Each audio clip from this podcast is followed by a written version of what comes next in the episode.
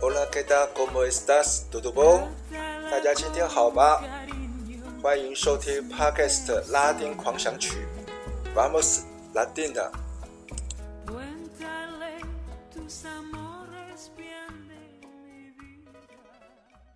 大家好，大家平安。我是播客主持人 This Way。今天是二零二三年十一月四号，欢迎收听 Podcast 拉丁狂想曲第十八集的播出。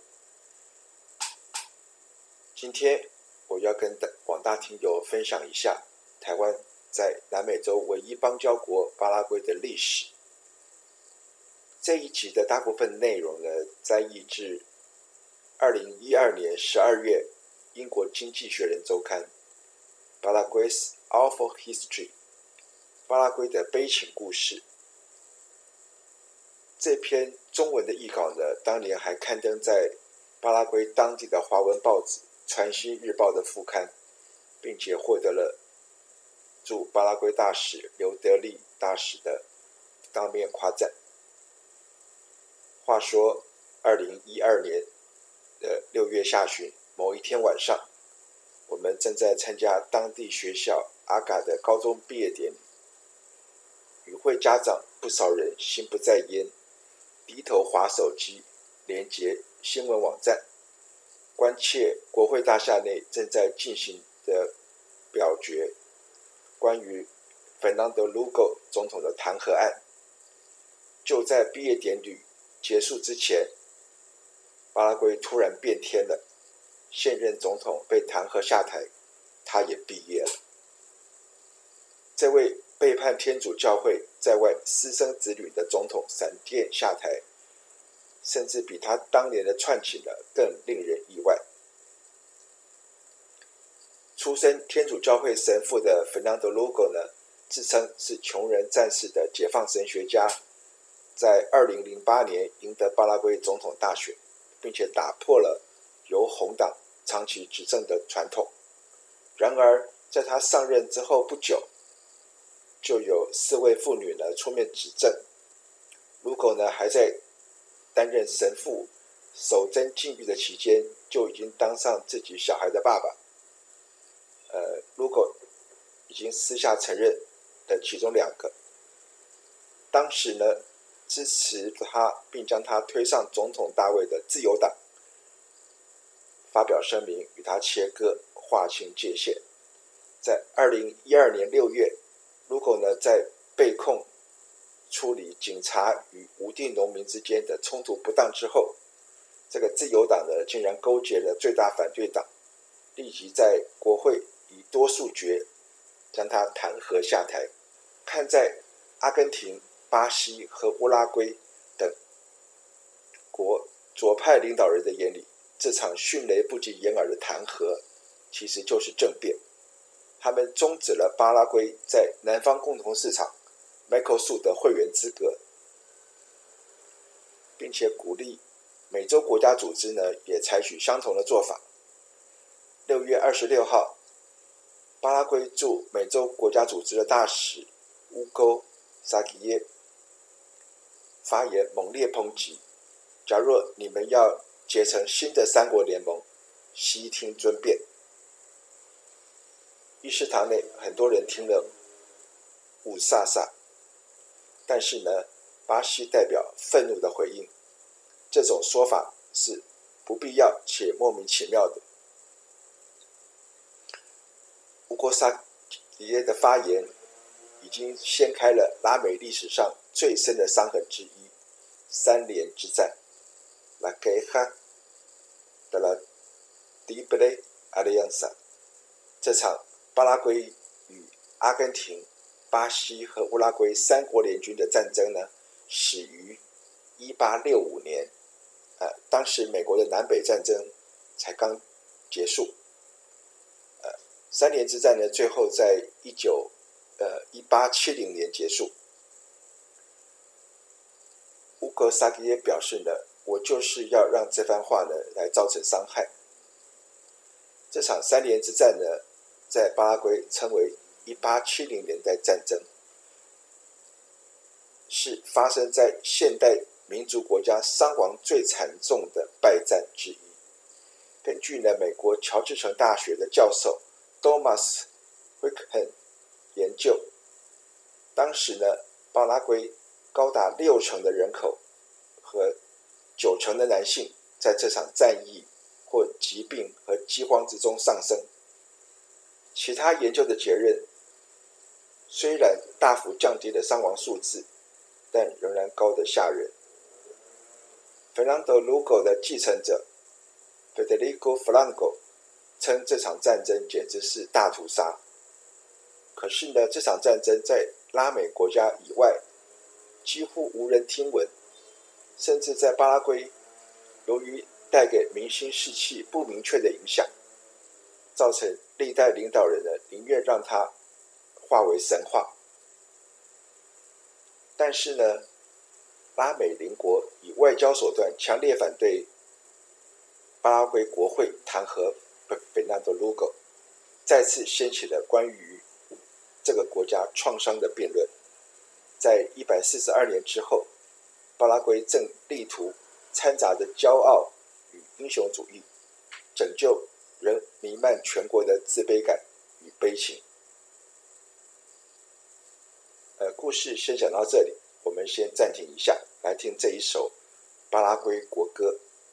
担任演奏的是巴拉圭三军管弦乐团。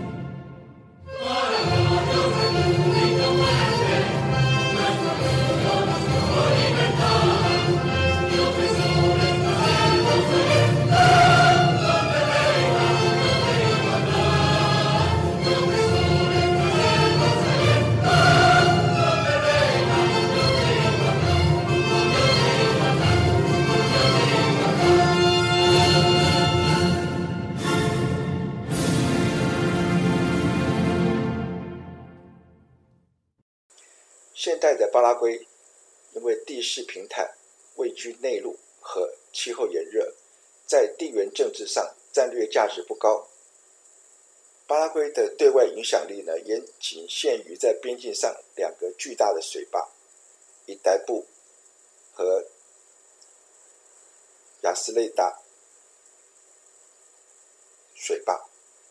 还有黄豆呢，可以出口中国大陆饲养这个牲畜，以及呢，任何人都可以在位于边界的东方市 Ciudad Este 摆摊开店。店家呢，公然销售廉价的电子产品和成衣，甚至呢，军火商和黎巴嫩真主党的幕后金主呢，也在这里暗地交易。然而呢，在十九世纪中叶，巴拉圭还称得上是拉美地区的中等强国。巴拉圭在老罗培兹总统。Carlos Antonio López 时代呢，开始了极快速的工业化，引进欧洲的专家，新建造船厂、铸造厂和南美最早的铁路之一。他也大力整军经武，去贺阻觊觎巴拉圭的邻国。阿根廷呢，在一八五二年之前，一直将巴拉圭视为叛乱的一省。而当时的巴西皇帝贝德罗二世呢，更声称这片土地呢曾引起西班牙和葡萄牙的垂涎相争。老罗培兹总统呢，在一八六二年去世，由儿子 Francisco Solano 继任。年轻的罗培斯元帅呢，要求绝对服从，禁止人民呢背对着他。或者当他站立的时候呢，别人还坐在椅子上。罗培兹元帅呢，渴望让自己呢成为名垂青史的政治领袖。啊，他在一八六四年呢，看见自己的机会。巴西呢，为了保护自己的商业利益，威胁介入乌拉圭的一场内战。罗佩兹元帅呢，担忧这将打乱了区域权力平衡，宣布。巴拉圭无法容忍巴西军队出现在乌拉圭领土上。贝德贝德罗二世呢，不理会他，执意派兵入侵乌拉圭。后来不久呢，罗培斯元帅向巴西宣战，并且出兵呢攻击巴西内陆的马多格罗索州。他后来呢也派了另外一支部队前往乌拉圭。结果，阿根廷拒绝让罗培斯元帅的部队借到自己的领土，但罗培兹元帅呢，却要霸王硬上弓。当巴西支持的一方呢，在乌拉圭打了胜仗，三国政府呢签署了密约，他们同意呢兼并巴拉圭的一半领土，要求赔偿，还禁止。巴拉圭设立军队，并联手作战呢，直到罗培兹元帅被驱逐为止。三国并约的内容呢，简直让巴拉圭动摇国本。当时三国联盟的总人口呢是巴拉圭的二十五倍，而巴拉圭还在仰赖拿破仑时代的武器——毛瑟枪、十七世纪的加农炮和木造战船，而且因为呢位居内陆。无法进口呢现代化的武器装备。那当时呢，巴拉圭已经兵疲马困，大部分的马匹呢因为脊柱刺痛了而残废。三国联军呢最后还使用远程步枪、大炮和铁甲战船。巴拉圭的入侵部队呢不久在乌拉圭和巴西被击退。此时呢，罗培兹元帅呢。就开始倡议和平，但是呢，巴西的皇帝贝多罗二世呢，为了面子，在罗培兹被推翻之前呢，不肯让他轻易离开。同样也是为了面子问题，罗培兹呢也元帅呢也不肯宣布逊位，但也许没有别的选择，这位至尊的骄傲的巴拉圭领导人呢，也不肯接受密约的条件，宣布投降。于是呢，这一场任性恶作剧就演变成一场全面战争，为了国家的生存而奋斗。今天的故事呢，就暂时讲到这里。罗培兹元帅最后会不会被迫宣布投降呢？下一集的节目里，我们将继续这场悲壮的三连之战。感谢您的收听，我们下次空中再见，瞧。